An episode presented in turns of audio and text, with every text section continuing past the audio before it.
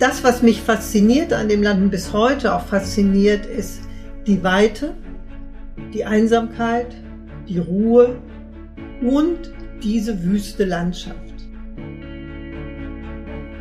Das ist Sabine Barth, freie Journalistin und ihr merkt es schon, eine absolute Island-Liebhaberin. Sie ist Autorin von Reiseführern über Island und sie wird uns ganz viel über dieses faszinierende Land erzählen. Wir sprechen unter anderem auch über ihre besondere Verbindung, die sie zum verstorbenen isländischen Schriftsteller und Literaturpreisträger Haltur Laxness hat. Und damit herzlich willkommen zu unserem Podcast 12,5 Knoten auf Expedition mit Hurtigruten. Ich freue mich sehr, dass ihr wieder mit dabei seid. Mein Name ist Jacqueline Bell und viele von euch fragen sich vielleicht auch, ja, wann starten wir denn wieder mit den Islandreisen? Nächstes Jahr, also 2022, Juli, August, wird es wieder soweit sein. Da werden die ersten Expeditionsschiffe wieder Richtung Island unterwegs sein. Guckt da doch einfach mal vorbei unter hurtigruten.de. Und ihr kennt das vielleicht auch, wenn man auf Menschen trifft, die längere Zeit in einem Land gelebt haben, dann kann man noch viel tiefer in die Erzählung eintauchen. Ne? Und das machen wir jetzt mit Sabine, die nicht nur über Island geschrieben hat, sondern auch zwei Jahre lang das Goethe-Institut in der Hauptstadt Reykjavik geleitet hat. Und dazu ist sie auch noch fester Bestandteil des Expeditionsteams von Hurtigruten. Schön, dass du heute Zeit hast, Sabine. Ja, Gerne. Island ist ja tatsächlich so ein Land, das in den letzten Jahren einen unglaublichen Boom bekommen hat. Ganz viele meiner Freunde sind dahin gereist. Du warst schon Anfang der 80er Jahre für Wandertouren dort. Wie war das damals? Nimm uns mal mit. Was hast du damals gefühlt? Was hast du damals gesehen? Wo stehst du gerade? Deine erste Erinnerung, als du das erste Mal in Island warst? Also meine erste Erinnerung an Island, ähm, man kommt also an in Keflavik. Damals war das noch so ein barackenartiger Flughafen, komplett anders als heute. Fuhr dann auch mit dem Bus nach Reykjavik. Und als ich diese Landschaft sah, da hat's mich also völlig erschlagen. Es war nicht mein Traumziel, sondern das Traumziel meines Freundes und ich äh, wollte mit meinem Freund in Urlaub und dann bin ich eben in Island gelandet. Mhm. Ähm, also man muss sich das so vorstellen, man hat Asphaltstraßen und so sieht es aus und die brechen alle auf und dann hat man da so kleine Hügel und so sahen diese Lavaplacken aus, an denen man da vorbeifuhr. Alles in einem Grauton, völlig abweisend, unstrukturiert, komplett anders als das, was man eben so aus Mitteleuropa kennt. Sehr ne, mit diesen klaren, definierten Landschaften. Nein, nichts davon.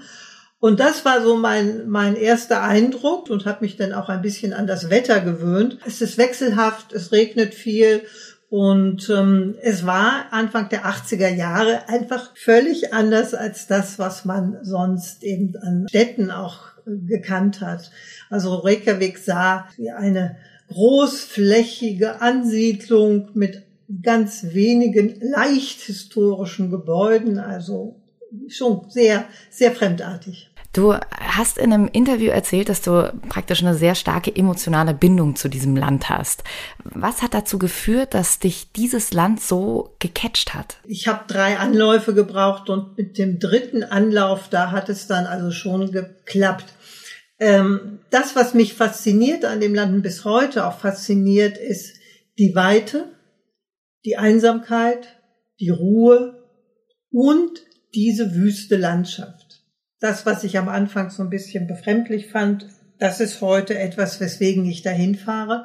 Und weil ähm, 1986, da habe ich dann auch ähm, einen isländischen Schauspieler kennengelernt und das gab natürlich noch mal einen anderen Kontakt und auf die Art und Weise erschloss sich auf einmal auch etwas die Kultur. Ich wusste wohl, dass es Autoren gab und gibt, aber ich äh, all das, was da sonst noch so war, das war mir recht fremd. Und dieser Schauspieler wies mal auch ein bisschen darauf hin, was es alles Wunderbares in, in der Stadt auch an Skulpturen gegeben hat und an bildender Kunst. Und ja, es war auf einmal komplexer, das Bild, was ich von Island hatte. Weil du jetzt gerade gesagt hast, diese Ruhe hat dich fasziniert. Was, was, was gibt dir diese Ruhe, wenn du dort bist in Island? Ja, was gibt sie mir?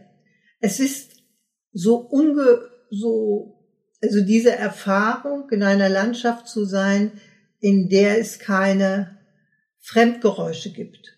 Es gibt Bereiche in Island, da sind keine Vögel, da sind schwerlich Insekten. Alles, was man hören kann, ist Wind, sofern er sich etwas verfängt. Und ansonsten hört man nichts. Also man hört sich, die Innengeräusche des Ohres oder sowas. Und das ist natürlich ein, äh, ein ungewöhnliches Erlebnis war das für mich. Und es hat mich enorm fasziniert und hat mir doch auch gezeigt, das ist so was Besonderes. Es wirft dich wirklich auf dich selbst zurück. Es ist einfach ein totales Kontrastprogramm. Also ich glaube, alle, die in der Stadt wohnen, die kennen das. Du hast das Fenster auf und dann fährt der Krankenwagen vorbei und dann fahren die Autos los. Es ist immer irgendwie was um dich rum und dann wirklich diese absolute Ruhe zu haben, das ist schon ein ganz besonderes Gefühl, oder?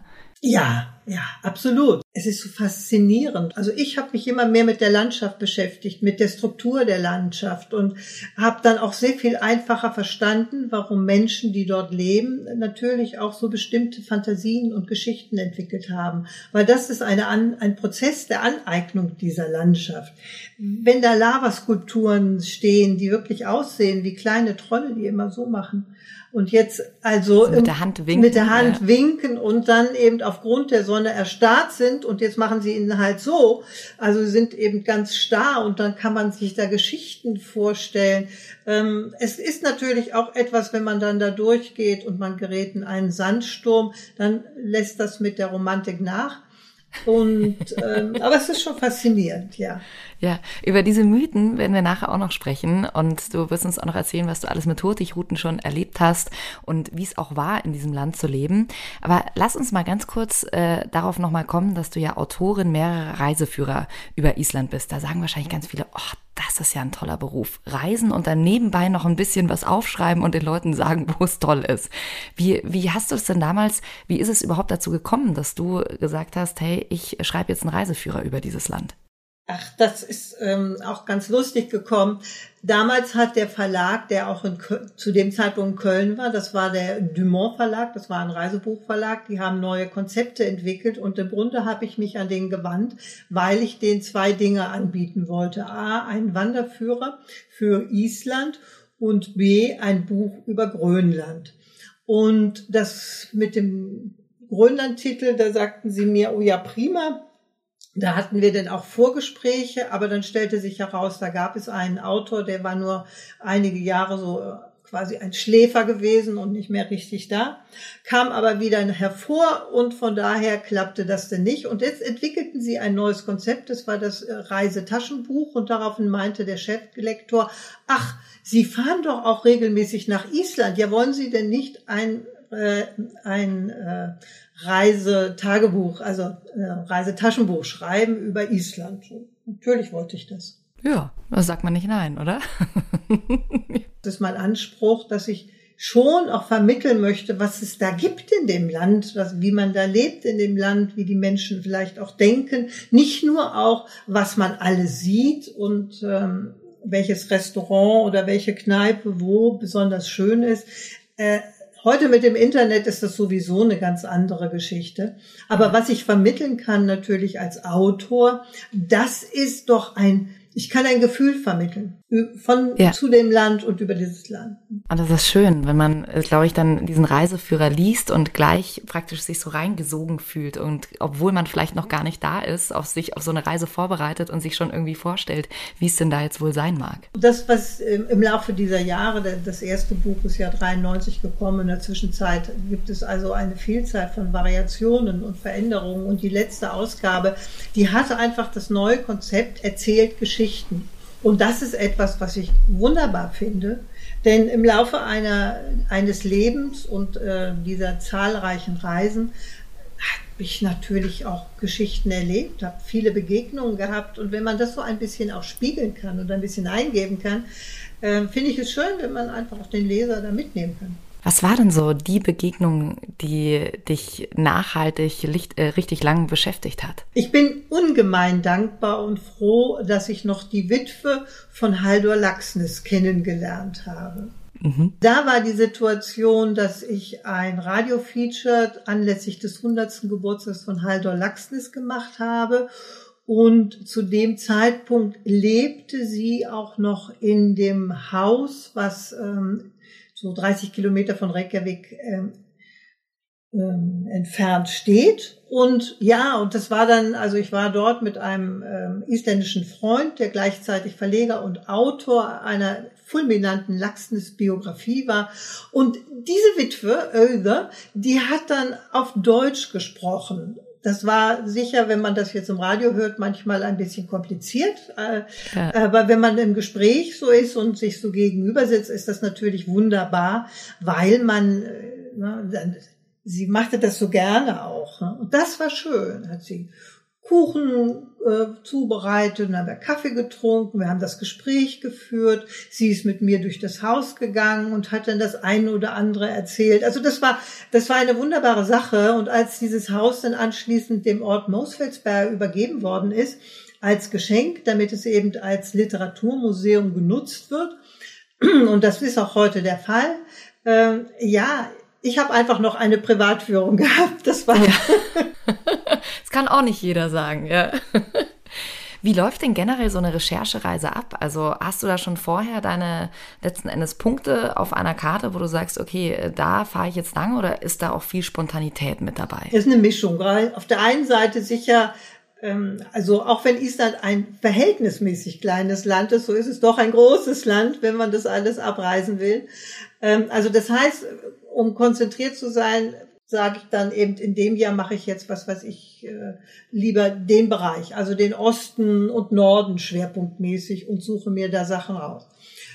Einige Sachen sind gezielt, bei denen ich dann sage, das muss ich jetzt abfahren, das muss ich mir angucken, da muss ich jemanden treffen. Andere sind, ach guck mal da, halt mal an, da gehen wir hin. Ich fahre äh, in der Regel mit äh, meinem Partner, er fährt, ich sage. Das wollte ich gerade fragen, wie du denn unterwegs bist. Du bist dann meistens mit dem Auto unterwegs, oder? Ja, wir versuchen zwar dann auch noch sowas wie einen Urlaub reinzubringen, aber ähm, das ist natürlich dann doch ein bisschen komplizierter. Also man kann immer so, so kürzere Wanderungen machen, aber jetzt noch so lange Wanderungen, das funktioniert dann nicht. Naja, vor allem es ist ja für dich trotzdem auch Arbeit, auch wenn man sich das immer so schön romantisch vorstellt, dass man sagt, ach, man reist ein bisschen und dann schreibt man am Abend noch in sein Tagebuch ein bisschen was rein. Ist ja trotzdem für dich dieser, hat der, hat der trotzdem Arbeitscharakter für dich in dem Moment. Ja, und dann bin ich auch nicht so der strukturierte Mensch, der dann sagt, oh, ich fahre jetzt und abends setze ich mich eine Stunde hin und schreibe. Wenn ich abends dann angekommen bin, dann möchte ich eigentlich was essen. Ja, und nicht noch irgendwas aufschreiben. Wie merkst du dir die ganzen Sachen dann? Ähm ich schreibe während der Fahrt. Also ich schreibe, okay. ne, oder wenn ich so, wenn man was gesehen hat, dann mache ich mir ein paar Notizen. Ähm, das gibt in der Regel auch Fotos dann dazu, so dass ich dann da han, anhand dieser Notizen und Bilder das recht gut wieder rekapitulieren kann. Dein erstes Reisetaschenbuch über Island ist ja 93 rausgekommen und du hast vorhin schon gesagt, es hat sich schon einiges verändert seitdem. Was denn konkret? Na, das ganze Land hat sich, also als ich wirklich nochmal darüber nachgedacht. Zum einen, ähm, es gibt, es gab damals über, also 83 äh, gab es überhaupt äh, keine Werbung, äh, ne? Mhm. sowas, was wir so kennen, Straßen, wie heißt das? Ich glaube Straßen- und Stadtmöblierung. Das ist, glaube ich, der Begriff für diese Großflächen Werbetafeln. Ja. Ähm, sowas gab es überhaupt nicht. Mm, dann ähm, war so das Leben, gut 93, da war das dann schon aufgehoben, da gab es dann Kneipen, aber in den 80er Jahren gab es keine Kneipen, weil mhm. das Bier äh, durfte nur in bestimmten Restaurants angeboten werden und das Bierverbot wurde erst 1989 aufgehoben. Also das war das eine. Das andere ist, was es heute in der Vielzahl gibt, es ist heute eine andere Gewächshauskultur da. Es gibt mhm. richtige kleine Märkte, also mini, mini. Ne? Ja. Aber äh, es gibt Bauern, die zum Beispiel Tomaten, Erdbeeren, Pilze anbieten, die die dann entsprechend gezüchtet haben in ihren Gewächshäusern. Und die sind oft einfach auch preislich wesentlich günstiger als das, was man in den ähm, Lebensmittelgeschäften, in den Discounterläden oder so bekommt. Und das kann man denn da entsprechend erhalten. Und die Erdbeeren sind großartig. Oder die Tomaten ganz zu schweigen. Ja, das glaube ich. Hat sich von der Natur auch was verändert in der Zeit? Ja, also zum einen, ich hatte ja eben nochmal so skizziert, was ich 81 mein erster Eindruck. Wenn ich heute an der Straße vorbeifahre, dann ist das nicht mehr schwarz aufgeworfen, sondern es hat sich mit einer Schicht graugrünen Moses ist das jetzt bezogen. Also es ist ein ganz anderer Charakter, eine ganz andere mhm. Wahrnehmung, die man dann da hat. Und das ist natürlich auch, ähm, das ist schon irgendwie sehr, sehr witzig. Ähm, ja, das so zu sehen. Ja, ja. Äh, dann gibt es unten im Süden die sogenannten Sandern. Das Problem, was Island äh, hat und früher ganz extrem hatte, ist natürlich die Erosion. Es ist wahnsinnig windig dort und wenn wirklich so ein bisschen gute Erde da ist oder auch ganz leichte Erde, die ist durch die Stürme und durch den Wind ist die weggetrieben worden. Das heißt also, man, man konnte da auch schlecht was anbauen. Man hat also Projekte gehabt, wie man diesen Boden verfestigt das hat man mit Aussehen von Grassamen gemacht und da hat man was probiert und dann kam man auf die Lupine, die berühmte arktische Lupine. Und ähm, das ist eine sehr dankbare Pflanze, eine optimale Pflanze, gar kein Thema aber sie ist eben auch sehr vermehrungsfreudig. Und sie wächst und wächst und wächst und wächst und wächst und wächst und wächst. Überall. Überall. Also es ist ungeheuerlich. Habe ich früher geschrieben über die schwarzen Sandor, kann ich heute eigentlich äh, einer bestimmten Frühsommerzeit über die blauen Sandor, wenn da diese arktische Lupine blüht, schreiben. Oder aber anschließend hat man denn diese grünen Blätter und das Gestrüpp also es ist ja jetzt keine besonders hübsche, also die Pflanze ist dann schön, wenn sie blüht und danach ist das ja, hm, naja, ja. ne? Ja. Aber es gibt jetzt zum Glück genug andere wunderschöne Sachen in Island über Vulkane, Geysire, heiße Quellen. Was hat dich denn auf dieser Tour oder auf diesen Touren, die du gemacht hast, besonders fasziniert? Ja, das ist natürlich, also wie gesagt, zum einen, ich, ich mag heute wirklich die Lava und das ist auch etwas. Es hat ja im Laufe dieser langen Zeit der zahlreiche Ausbrüche gegeben und teilweise haben sich Landschaften dadurch auch verändert. Also da, wo Wege waren, sind auf einmal jetzt riesige Lavafelder rüber geflossen ähm, und dadurch passiert natürlich auch etwas anderes. Und diesen Prozess wahrzunehmen es, oder auch an Stellen zu kommen, äh, kann ich mich erinnern, wir waren da an der, heißt Krappler, ein hoch ähm, Gebiet im Norden in der See des, äh, in, der, in der Nähe des wirklich bekannten Sees Miwatten, ähm, dem Mückensee. So, und jetzt sind wir äh, da, wandern dort über ein Lavafeld, was noch so leicht warm war. Und dieser Blick in die Tiefe, das war so, von der Farbe, als schaut man in das Innere der Erde. Also so, das ist so eine Fantasie, die, die ich da hatte, weil Wahnsinn. das so, so Rottöne hatte und dann war das ja auch so geformt und so verworfen und so, dass man sagen könnte, oh, das sieht ja aus wie, wie Adern und Muskeln oder sowas. Also das äh, war wirklich faszinierend. Wahnsinn, was fühlt man in so einem Moment? Ich finde das total, wenn du schon erzählst, ich kann mir das genau vorstellen. Das muss doch unglaublich sein, wenn man das dann wirklich, wenn man da steht und das wirklich selbst mit eigenen Augen sieht. Ja, das ist faszinierend, absolut, weil man so, man, man kommt an einen Zeitpunkt zurück, der so weit vor einem liegt. Nun ist Island geologisch gesehen sehr, sehr jung, aber nichtsdestotrotz ist es natürlich im Vergleich zu einem Menschenleben sehr, sehr alt. Und diese, ne, diese dieser Moment, dass man so etwas zurückgesetzt wird in so eine Urphase, das ist schon faszinierend. Generell auch Vulkane. Ich glaube, äh, viele von euch erinnern sich vielleicht auch noch 2010, als der Vulkan in Island ausgebrochen ist und dann teilweise der Flugverkehr in Nord- und Mitteleuropa auch mal kurz lahmgelegt wurde. Ähm, ich glaube, jeder Nachrichtensprecher, der da frei hatte an dem Tag, war sehr froh, weil dieser Vulkan irgendwie nicht aussprechbar ist.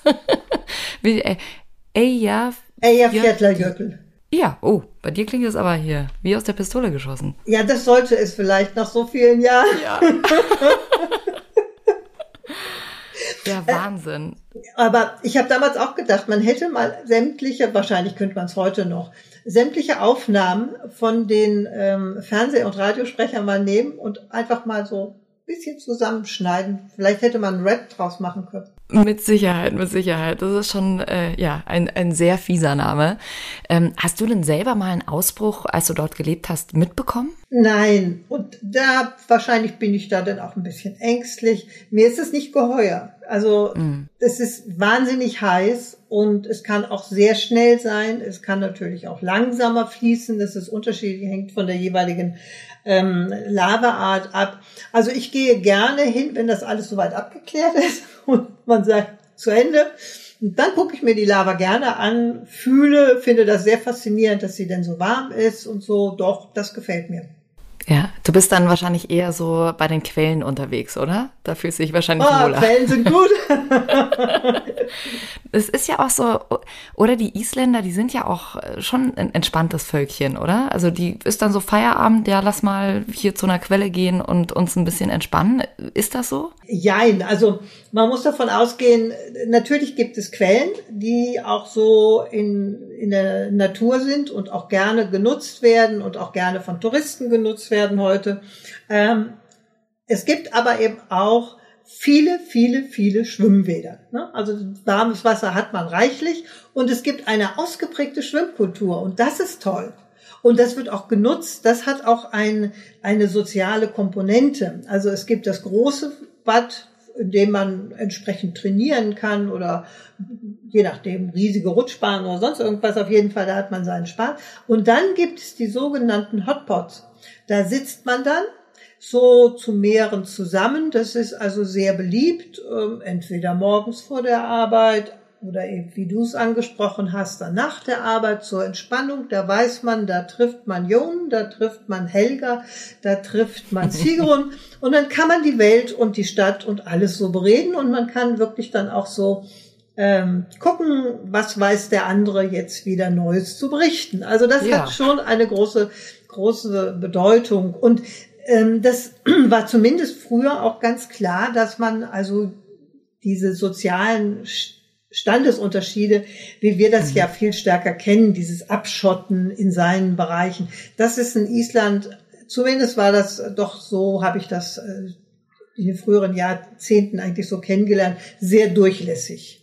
Und ja? ähm, das kann dann schon sein, dass man neben der damaligen Präsidentin in einem Hotpot sitzt. Ja, wie würdest du, wie würdest du das Volk an sich denn so beschreiben, wenn du sagst, so, die sind relativ offen, die haben gar nicht so Lust, so für sich zu, zu bleiben? Ich finde ja, die sind, also spätestens nach der EM 2016 damals, äh, ist ja so ein sympathisches Volk gewesen, wo jeder wusste, okay, wenn Deutschland irgendwie rausfliegt, wir sind auf jeden Fall für Island. Ähm, das ist schon äh, faszinierend, dass ein Volk von außen so sympathisch sein kann, obwohl ich jetzt persönlich noch gar nicht so wahnsinnig viel Erfahrung mit ihnen gemacht habe. Bei der EM, da erinnern sich wahrscheinlich viele auch noch an das Huh was wir immer gemacht haben. Kannst du uns mal erklären, woher das eigentlich kommt? Also das ist Hu, das hat ja so ein bisschen, äh, haben denn auch einige gesagt, ja, das ist doch, ähm, das haben wir doch den Schotten geraubt als Wikinger sozusagen. Ja, genau. Man muss natürlich auch so ein bisschen diesen, den Ablauf, dieses Hu ist ja nicht ganz alleine da, sondern das steht ja in einem Kontext. Und wenn man sich noch mal anschaut, wie die Mannschaft gefeiert wurde, als sie dann zurückkam, dann gab es einen, der schlug auf eine Trommel zweimal, dann kam das Publikum. Klatschen, genau. Huh! Huh! Und das ging dann in diesem Ablauf. Und dann denke ich mir, sollten wir noch mal uns anschauen, wir haben ja alle Wikinger-Filme gesehen oder zumindest denke ich mir diese Superserie Viking. Ja. Und äh, es ist doch so, es werden immer die Kämpfer gezeigt, sie schlagen mit dem Schwert aufs Schild. Mhm. Ne? Und dann schreien sie. Und das hat ja auch diese, äh, diese Kombination, dieses Hu. Das stimmt. Also da hatte man, und dann ist es, es hat natürlich auch lustige Situationen gegeben. Da gab es jemand, der hat den T-Shirts mit dem Hu rausgebracht. Ein anderer hat gesagt, geht gar nicht. Ich habe das patentieren ja, lassen. Ja, das, äh also es wurde dann auch ein bisschen absurd. Ähm, letztendlich ist es so ähnlich, als würden wir Kölle Alaf jetzt hier patentieren. Ja, genau, das, das, das geht nicht, ne? ich sehe schon Augenrollen hier.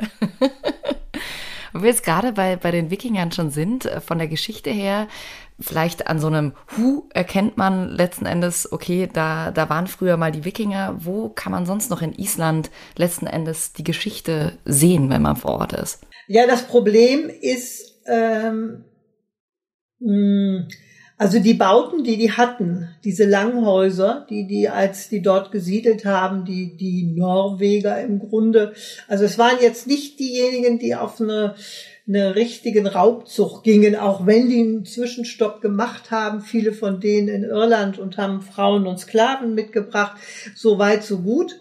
Aber ähm, sie waren nicht diejenigen, die jetzt hier Gold und Silber und, und solche Sachen mitgenommen haben. Mhm. Ne?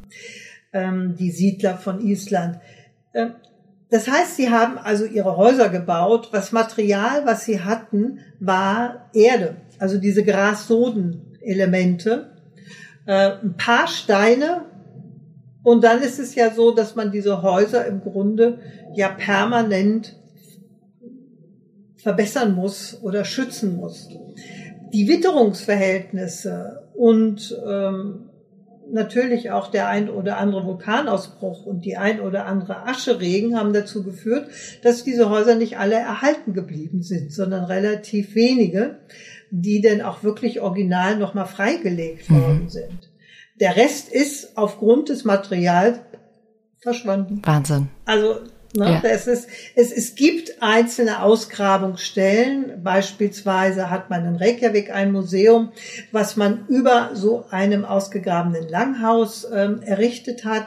Dann gibt es eine wunderbare Ruine, die ist nun sehr, sehr gut erhalten. Das ist Stöng und dann hat man diese Ruinen quasi nochmal nachgebaut, so dass man einen Eindruck von der Größe dieses Gebäudes bekriegt. Man kann das besuchen, reingehen, durchgehen und so. Das ist ganz ganz gut gemacht und auch sehr ansprechend. In den letzten Jahrzehnten hat man sich doch deutlich mehr auch auf diese Siedlungsgeschichte besonnen und entsprechende ähm, Museen errichtet. Ja. ja, das hat man schon versucht.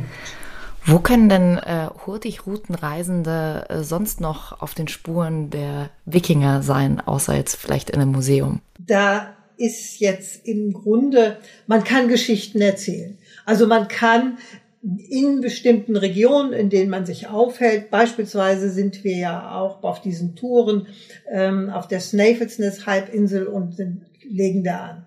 Da gibt es einen Bereich, da findet die Laxdaler äh, Saga hat, äh, fand da statt. Also insofern kann man so einen Bogen schaffen, aber das ist ein erzählerischer Bogen. Ja. Es ist jetzt nicht der der unmittelbar visuelle Bogen. Aber das äh, interessiert wahrscheinlich schon viele Gäste, oder? Oder was hast du so vom Gefühl? Ich meine, du bist ja immer an, an Bord mit dabei, dass, dass das schon irgendwie was Faszinierendes hat, oder? Ja, also ich glaube, das, was sich eher noch bei den Menschen so eingeprägt hat im Zusammenhang mit Island, das sind, weil das so durch die Medien geistert wie verrückt, das sind die Elfen. Mhm. Die Elfen. Erzähl uns mehr über die Elfen. Ja, natürlich. ja, das stimmt. Ja, das verbindet man auch mit Island. Also das ist, das ist also etwas, ähm, was diesen, diesen Volksglauben oder alte Volksgeschichten, das ist etwas, was da sicher bei vielen, vielen stärker im Kopf ist. Das hat damit zu tun, dass man irgendwann da diese mehr von der Elfenbeauftragten durch die Landschaft hat. Und dann gibt es immer diese eine Geschichte, bei der mal eine Straße begradigt wurde, um diesen, die Elfenwohnung oder Hochhaus oder was auch immer. Es war ein großer Felsen, um den da nicht zu bewegen. Nun sei mal die Überlegung natürlich auch wirtschaftlich angestellt. Vielleicht war es sogar billiger, dieses Teil nicht wegzurücken und eine Straße drum zu bauen. Aber gut, lassen wir. Eine Geschichte ist immer ja, schöner. Ne? Nimm uns nicht die Illusion. ähm, so, und äh, dadurch ist, ist das so drin. Was es aber gibt, es gibt das verborgene Volk. Und von diesem verborgenen Volk, das ist das Hültevolk, ähm, dieses Volk, das sind, die sehen schon aus für Menschen, sind aber deutlich kleiner und vor allen Dingen viel, viel schöner. Und sie leben also in sehr unterschiedlichen Bereichen. Es gibt in der Tat einen Platz, den wir hin und wieder dann auch ansteuern. Und da äh, heißt es, ist also die Burg der Königin dieser Elfen, also dieser Hülte, dieses Hültevolks. Und da kann man natürlich schon was draus machen und da gibt es auch sehr, sehr schöne Geschichten. Und im Grunde ist dieses Hültevolk eher etwas, was hilft. Das sind helfende Wesen und man sollte dankbar sein. Ähm, ich, ich muss gestehen, äh, ein Freund von mir hatte sich, hatte mich eingeladen, dass ich mir sein Haus angucke und äh, sehr schön und wir gucken in den Garten und dann meine ich, sage ich zu ihm, oh Mensch, du hast aber da einen wunderbaren Felsen liegen. Und dann sagt er, ja, da sind die, da sind meine verborgenen Leute. Und dann dachte ich, oh ja, jetzt nimmt er mich aber auf den Arm und grinse so munter vor mich hin, gucke ihn von der Seite an und dachte, er grinst zurück. Nein, er guckt komplett ernsthaft und sagt dann, die beschützen mein Haus, wenn wir nicht da sind. Ja. Und das ist also ist ja. so und da muss ich jetzt nicht diskutieren ja. und habe dann also diesen Stein oder diesen Felsen ganz anders betrachtet. Aber ja auch irgendwie, also ich finde sowas ja immer faszinierend, wenn wenn das Menschen wirklich äh, was gibt, weißt du? Also so diese Sagas, das ist schon äh, faszinierend. Hast du da so eine Lieblingssaga, die die du immer wieder gern auspackst? Ach, es, es gibt zwei Sachen, die ich sehr faszinierend finde. Das eine, die ist jetzt nicht so von der, nicht so, so besonders ausgeschmückt und so.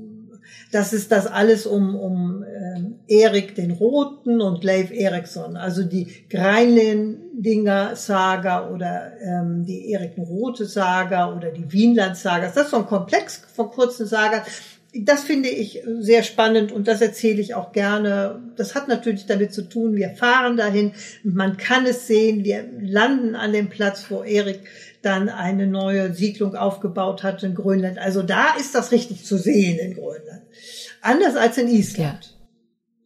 Und wir sind ja auch sogar bis nach Kanada gefahren und haben ja dann auch noch äh, dort die Siedlungen derjenigen gesehen, die von Grönland dort rübergekommen sind. Also wirklich faszinierend, da so ein Kreis. Äh, das ist die eine. Die andere, die nun auch so dramatisch ist und so oh, so, so voller Leben ist, das ist die Njaul-Saga. Die Sage mhm. vom weisen Njaul. Ungemein komplex mit heldenschönen Frauen, mit Neid und Wut und Rache und mm, eine, eine ungeheure Geschichte, die ich leider jetzt nicht so in drei Sätzen erzählen kann. Man sollte sie lesen, es gibt sehr gute Übersetzungen. Okay. Aber das ist einfach, und da gibt es dann auch so Plätze, wenn man sich da aufhält und dann kommt der, der Satz, nie sah ich diesen Hang schöner, ich kehre um. Anstatt dass der Mann äh, sich aufmacht, nach Norwegen in die Verbannung geht und dort bleibt und sich rettet, geht er zurück, weil er sich da so wohlfühlt und das ist sein Zuhause und dann wird er eben getötet. So, oh. also das ist die Liebe zu seiner Heimat. Ja. Faszinierend. Das kann man dann auch alles äh, von dir hören, oder? Wenn man äh, mit Hurtigruten unterwegs ist. Ich stelle mir das schon schön vor, weißt du, wenn man dann irgendwie so oben an Bord ist und dann äh, fährt man gerade schön an Fjorden vorbei und äh, an schwarzen Sandstränden und hört dir einfach zu, wie du ja da interessante Dinge von der Geschichte erzählst. Das ist das so in etwa? Kann man sich das so vorstellen? Manchmal äh, machen wir auch so so Lesungen, wo einfach dann auch genau solche Geschichten genutzt werden und dann kann man immer sehr gut auf die Orte auch nochmal hinweisen, die man möglicherweise ja schon passiert mhm. hat oder zu denen man dann auch nochmal kommt. Das ist dann etwas, was ich schon auch oder was wir dann auch versuchen, dass man das so ein bisschen stimmig hat. Ähm, und ja, wir machen, wie es so heißt, äh, Storytelling. Also das heißt, ähm, schon auch, dass wir Sagas in Kürze erzählen. Ja. Bei der Njauls-Saga, ich ähm, wäre fast überfordert, das in einer halben Stunde zu erzählen. Wie, wie sieht denn so, also du bist ja als Lektorin für Geschichte und Kultur bei Hurtigruten mit dabei, wie sieht denn so dein Arbeitsalltag auf, auf dem Schiff aus? Wir sind, das gilt für alle Lektoren, wir sind für die Gäste da und wir haben ja unterschiedliche Themenbereiche und Fachbereiche, die wir abdecken. Ähm, das heißt also, wenn wir zu Vogelfelsen kommen, dann gibt es ja eher vorher Vorträge zu den Seevögeln und die werden dann auch entsprechend darauf hingewiesen. Wir stehen draußen in dem akzeptablen Abstand zu den Vogelfelsen mit den äh, Ferngläsern und dann verfolgen wir das und hören es auch. Das ist ja das Tolle, diese Vögel zu hören, das ist ja fantastisch. Und es gibt ja auch so viele Vögel, ne? Ich habe irgendwie mal gelesen, 17.000 Vögel auf einen Menschen in Island. Das kann gut sein, ja, das kann gut sein. Und natürlich gibt es Lieblinge, die jeder hat. Und auch da äh, ist ganz klar, das ist der Papageitaucher. Das kann man auch nachvollziehen. Das ist ein Vogel, dessen Charme ganz besonders zu tragen kommt, wenn er versucht zu landen an Land. Der hat dann immer so, eine, so was leicht Nettes. Ähm, und das ist mir schon, bevor ich überhaupt mit Totekruten darum gefahren bin, auch früher aufgefallen. Ich hatte immer den Eindruck, er landet und dann schüttelt er sich so nach dem Motto, wow, was war das jetzt? Wo komme ich eigentlich gerade her? ja, genau. Also das ist, das ist wirklich, äh, das, das kann man auch stundenlang beobachten, wenn man solche Plätze hat. Das macht sehr viel Spaß und, und sehr schön zu genießen. Das finde ich immer faszinierend, dass man der Natur einfach ewig zugucken kann, dass das nie langweilig wird. Absolut nicht. Und auch zuhören. Es ist ja auch, ähm, ich meine, gerade Meer. Es ist so wundervoll zu hören, wie Wellen entweder gegen Klippen schlagen, gegen äh, Felsen schlagen oder über, es gibt so schwarze Kieselstrände. Und dieser Ton, wenn da das Wasser über diese Kiesel geht und wieder zurückgeht, das ist ein, ein, ein wunderbarer Ton. Ach, das glaube ich. Also der, das Wasser versickert so etwas und äh, so gleich Perlen. Ist das nicht so, dieses äh, ich glaube, nur wenn du wirklich vor Ort bist und das hörst, dann hast du es wirklich so in dir. Ich finde immer, wenn man Fotos, ich, das ist immer dieses klassische Ding, du machst Fotos von einem Sonnenuntergang und guckst dir danach an und denkst dir, sah irgendwie in echt anders aus. Ja, man kann natürlich, sagen wir mal, seine eigenen Fotos äh, benutzen als Vehikel, um nochmal das Gefühl quasi wiederherzustellen. Welche Orte, die ihr mit Hurtigruten-Gästen besucht, findest du denn am spannendsten? Also zum einen finde ich natürlich äh, Anlandungen, die so mehr so einen Naturcharakter haben, sehr spannend. Das machen wir oben im Nordwesten. Der Ort, also es ist kein Ort, das ist ein alter Bauernhof und heute hat das so, die Familie nutzt das jetzt so ein bisschen touristisch, aber das ist auch schon seit Jahrzehnten der Fall, weil da eine heiße Quelle mhm. ist. und äh, da hat man dann einen schönen Schwimmbad, ein schönes Schwimmbad. Und ähm, das ist in, in Rey, äh, Reyðarfjörður, ab oben im Nordwesten. Aber ich mag natürlich auch Orte ähm, äh, oder im Osten so ein, ein winzig kleiner Ort, Bakagerdi, der auf der einen Seite diese Papageitaucher auf diesen Felsen hat und da, das kann man beobachten. Und auf der anderen Seite, eben wer sich dann für diese Elfen interessiert, findet eben das Elfen, äh, die Elfenburg. Und man ist inmitten einer wunderbaren Landschaft mit Bergen, die in unterschiedlichen Farben schimmern, weil die halt das, äh, dieses hervorragende Leperitgestein haben, was es in, in diesen unterschiedlichen Rot-Gelbtönen gibt, aber auch manchmal, je nachdem, Zusammensetzung auch so leicht grünliche Töne dazwischen. Also es sieht Wahnsinn. wunderbar aus und egal wie das Wetter ist. Also bei strahlendem Sonnenschein hat es mehr den Charakter. Wenn es was verhangener ist, dann hat das auch einen, einen ganz tollen Charakter. Also das ist so ein Ort, der eigentlich viele Möglichkeiten bietet. Man, man muss oder es ist gut, wenn man offen auf für Ja, wenn man sich wirklich darauf einlassen kann. Ja. Und ähm, das, was man äh, dann auch wieder hat, also was, was mir natürlich gut gefällt, ist ein Ort wie Siglufjörsa. Siglufjörsa ist, hat eine große Geschichte. Das war mal der reichste Ort Islands in der Zeit des großen Heringsbooms. Die Norweger kommen da ins Spiel. ja. ähm, das das eine ist, ist historisch interessant, aber ich weiß jetzt nicht, ob du das gesehen hast. Es gab ja mal eine Krimireihe, das waren so vier Folgen, so eine Miniserie, die hieß Trapped. Die spielte oben im Norden Islands, so in den Wintermonaten und die Leute saßen aufgrund von Winter fest und nun ging es darum, einen Mordfall aufzulösen, mhm. der sich auf der Fähre ereignet hatte, die regelmäßig zwischen Island und Färöer und äh, Dänemark ähm, da hin und her fährt. Also eine spannende Geschichte. Und von daher hat das natürlich auch nochmal einen anderen Charakter. Wir sind da im Sommer, das heißt, man hat nie das Gefühl, so eingeschlossen zu sein. Aber im Winter kann ich mir das sehr, sehr gut vorstellen. Also schon im Herbst ist das. Es sind enorm hohe, steile Berge, mhm.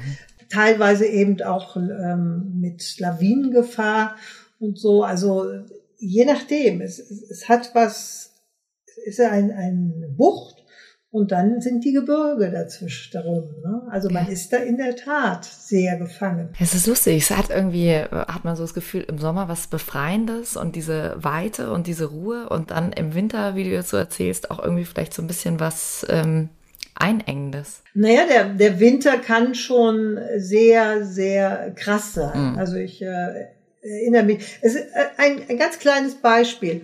Wir waren über Weihnachten ähm, waren wir bei Freunden oben in Nordisland, bei denen auf dem Bauernhof. Und ähm, na, das Wetter, also es war, lag wahnsinnig viel Schnee. Und dann wollten wir uns ein bisschen mal die Beine vertreten, aber es, es schneite immer noch. Und es schneite so sehr, dass wir im Grunde nachher in Wolken waren. Das heißt, wir waren 20, 30 Meter vom Haus entfernt, aber das war nicht mehr da. Ähm, und man stand denn da und also ich glaube nicht, dass ich instinktiv in die richtige Richtung gelaufen bin. Was habt ihr dann gemacht? Nein, also die, die ha Freundin, die dort lebte, kannte sich natürlich besser aus. Aber wenn also die Vorstellung, ich wäre da jetzt alleine oder wir wären da eben, mein Freund und ich, wir wären da ja. alleine gewesen, das wäre schon blöder gewesen. gewesen ja. Ja, also das sind, das sind so Situationen, wenn man da in diesen tief hängenden Wolken, Nebel oder Schneesturm oder sonst mhm. irgendwas ist. Ruhe. Dann doch lieber auf dem Schiff, oder? ganz, ja. ganz entspannt von außen ja. alles angucken. Ja. Wollte ich dich immer fragen. Ich meine, du hast jetzt beides erlebt. Also du bist praktisch mit dem Auto schon durch Island gereist und mit dem Schiff. Was ist denn so? Und gewandert. Und gewandert. Und gewandert. Ja, das ist ganz. Was, was ist denn so der Vorteil, wenn man auf so einem Schiff unterwegs ist? Man hat ja eine ganz andere Sicht auf das Land, oder? Genau, man hat eine andere Sicht. Also das ist ja die Sicht, die man da hat, ist ja eine stärker von außen kommende Sicht. Ja. Ähm, es gab ja früher, bevor es diese rund um Island Touren gab, war Island durchaus auch eine Destination, aber da gab es dann nur zwei, drei Anlegestellen wo man einen Stopp machte. Aber beispielsweise dann kam man von den Färöer und hatte diesen, diese Annäherung zu Wasser mhm. an Island. Und ich, ich persönlich finde ja eine Insel nähert man sich am besten natürlich von der Wasserseite ja, her. Ja. Ne? Das ist schon, äh, so gerne ich sicher auch äh, fliege, äh, ja, klar, alle seine Vorteile, aber diese Ankommen ne, und wie sich dann so Felsen und Gebirge aufbauen und man sieht das so, wie sich das so, wie das so rauskommt und immer sichtbarer wird, das ist schon sehr, sehr besonders. Und das ist eben auch, was man teilweise so miterlebt, wenn man so um Island rumfährt. Mhm diese hohen Klippen, äh, gerade diese hohen Vogelfelsen, 400 Meter hoch. Ich kenne die ja durchaus von, von Wanderungen. Ich habe da oben am Nordwesten bei Hornstrand, der Hornbjerg, habe ich gelegen und habe runtergeguckt und mir da die Vögel angeguckt. Schon schön. Aber es ist natürlich was komplett anderes, wenn man das von der Wasserseite sieht. Das ist so, boah. Man hat so dieses Gesamtkonstrukt ja, dann irgendwie ja, von der Wasserseite, ja, oder? Ja, ja. Also ähm, die Wasserseite hat schon einen sehr, sehr großen äh, Reiz und Vorteil. Ähm, es, sie ist, diese Art des Reisens ist ja, man, man lässt sich sehr viel angenehmer da rumfahren. Ja. Ne? Man, man fährt da so schön rum. Ist es auch ein besonderer Moment bei dieser Island-Umrundung, wenn ihr dann diesen nördlichsten Polarkreis überquert? Ist das ein besonderer Moment für die Gäste oder stelle ich mir das jetzt nur so vor? das ist schon immer ein, ein großes Ziel, da wollen sie hin. Das, äh, das lieben sie auch sehr, dass man denn da hingehen kann auf der Insel Grimsey und dann auch wirklich den Polarkreis überschreitet. Es ist trotzdem nochmal ein ganz wichtiges Moment, dahin zu gehen, darüber zu gehen und zu sagen, ja. Yes, ich war hier. genau. Für dich wahrscheinlich auch immer ein ganz toller Moment, wenn äh, du wieder nach Reykjavik kommst, oder? Also in der Stadt, in der du ja gelebt hast, hast das Goethe-Institut da geleitet. Da kommen wahrscheinlich auch wahnsinnig viele schöne Erinnerungen hoch, oder? Ja, ja, nein, das, das, das war auch, ähm, das war auch schön. Also es war auch sehr besonders. Ähm, beispielsweise allein, ich erinnere mich, ich äh, bin dann äh, zu meiner Wohnung gefahren und da ich ein fauler Mensch war, bin ich mit dem Taxi gefahren und guckte aus dem Fenster und dachte, oh, Polarlichter. Oh. Und, und das ist natürlich mitten in einer Stadt und, und Reykjavik ist wirklich auch eine helle Stadt, schon ausgesprochen überraschend. Ähm, und dann die Wohnung, in der ich wohnte, die war relativ dicht an der Küste. Da war dann die Küstenstraße und bevor ich dann reinging, bin ich natürlich erstmal wieder da unten zu dieser Promenade gegangen oder diesem Küstenweg und habe mir das Polarlicht natürlich dann weiter angeguckt. Ne? Also solche Sachen sind natürlich schon sehr, sehr schön. Oder aber auch daran sieht man, dass ich häufiger mit dem Taxi gefahren bin. Ähm, dann meinte ein Taxifahrer zu mir, du, ich weiß, wo du wohnst, ich äh, da und Ach da. was, so klein, dass er gleich wusste, wo du wohnst. Dich kennen wir schon, du fährst ja immer mit dem Taxi. Und das ist natürlich so, so ein bisschen auch so dieses, das war sehr früher sehr ausgeprägt, ja. dass man tatsächlich ähm, immer wieder den Leuten begegnete. Und wenn man so in bestimmten Zirkeln war, war das noch stärker. Also äh, ich meine, Kulturbereich habe ich auch früher schon gearbeitet.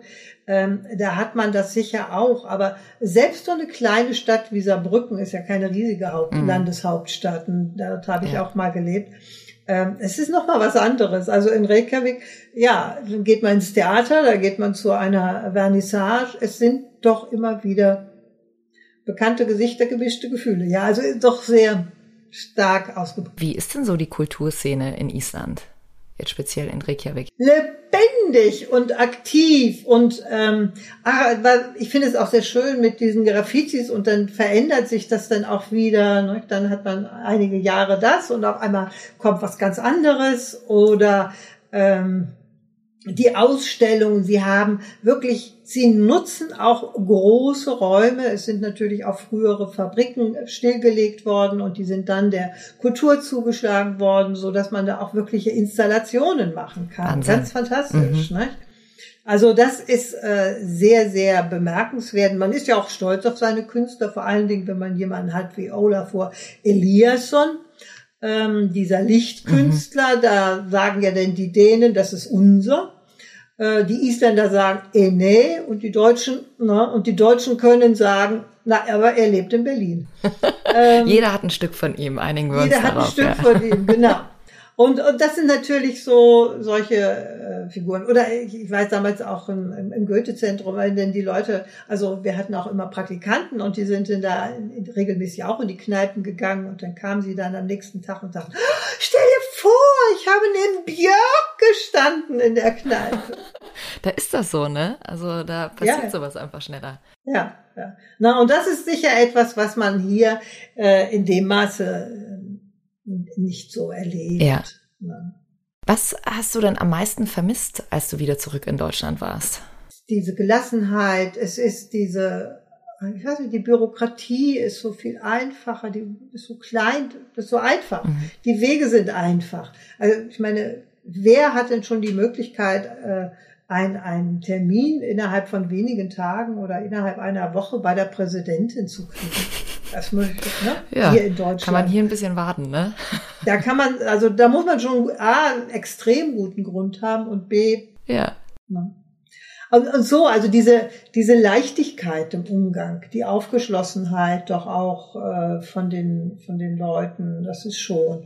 Und eben auch die, diese Künstler, die ich kennengelernt habe, die sind auch so, vielseitig. Wenn du jetzt so an deine Zeit mit Hurtigruten äh, zurückdenkst, was war denn so das schönste Erlebnis? Ich weiß, es ist immer wahnsinnig schwer, das zu sagen, äh, weil es wahrscheinlich ganz viele tolle, schöne Erlebnisse gab, aber ein Erlebnis, das dir vielleicht rückblickend immer wieder in den Kopf kommt.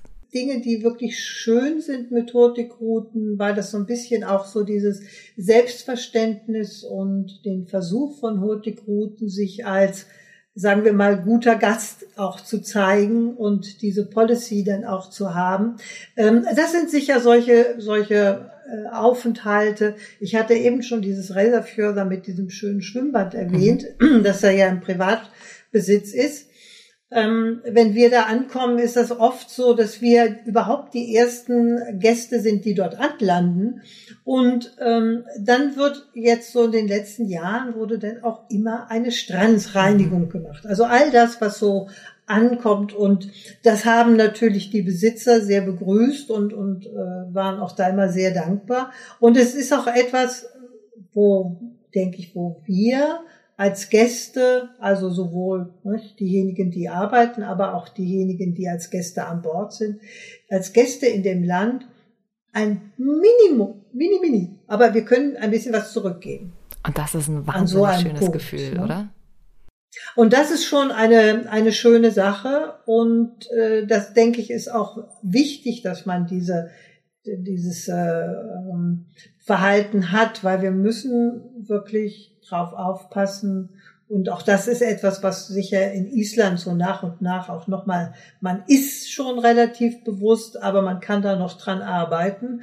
Ähm, ja, also dass man dann eben als, als Kreuzfahrtgast eben da doch tatsächlich auch mithelfen kann. Sabine, auf was freust du dich am meisten, wenn du jetzt äh, auf diese nächste Reise, wir sind jetzt schon mal im Kopf im nächsten Jahr, es funktioniert alles, ihr legt ab, äh, auf was freust du dich am meisten? Oh, ich freue mich wirklich dann wahnsinnig darauf, dass man wieder in die ganzen Orte kommt. Und wenn ich dann auch das Glück wieder habe, Touren zu begleiten, was ja mit eine unserer Aufgaben auch ist, dann ist das auch manchmal so, dass man Bekannte trifft, also die dann auch als Reiseleiter arbeiten. Das finde ich auch immer sehr ja. schön. Ähm, und dass man so die Dinge äh, und Plätze dann auch so wieder sieht und ja, und dass ich dann wieder an so diesen schwarzen Stränden stehe und dem Meer lauschen kann. Ah, oh, wie schön. Wenn ihr dieses Meerrauschen, von dem Sabine jetzt gerade erzählt hat, auch hören wollt, dann guckt doch mal auf der Website von Hurtigruten vorbei. Nächstes Jahr, Juli, August 22, geht's ja wieder los. Sabine Barth, Dankeschön für deine spannenden Einblicke. Es hat mich wirklich sehr gefreut, dass du mit dabei warst. Man hat jetzt richtig Fernweh nach Island. nur zu, nur zu. Vielen, vielen Dank dir. Gerne und auch dir herzlichen Dank. Danke, Sabine. Und jetzt ab Ende August geht's zwar noch nicht nach Island, aber ab Hamburg Richtung Norwegen mit der MS Otto Sverdrup auf eine wunderschöne Expeditionsseereise. Alle Infos gibt's dazu auch für euch unter hurtigrouten.de. Und wenn ihr da gerade schon seid auf der Website, dann guckt doch auch mal beim digitalen Magazin vorbei. Da gibt's ganz viele Reportagen, Interviews, Videos von Menschen, die schon mit Hurtigruten unterwegs waren oder für Hurtigruten arbeiten und da von ihren Erfahrungen berichten. Und in der aktuellen Arktis-Ausgabe sind auch sehr interessante Artikel über Island Deutschland mit dabei, kann ich wirklich nur empfehlen. Und wenn euch die Folge gefallen hat, dann folgt uns gern auf den üblichen Podcast-Plattformen, schickt uns Feedback durch und in der nächsten Podcast-Folge, das kann ich euch schon verraten, werden wir mehr über die Galapagos-Inseln erfahren. Bis dahin, macht's gut.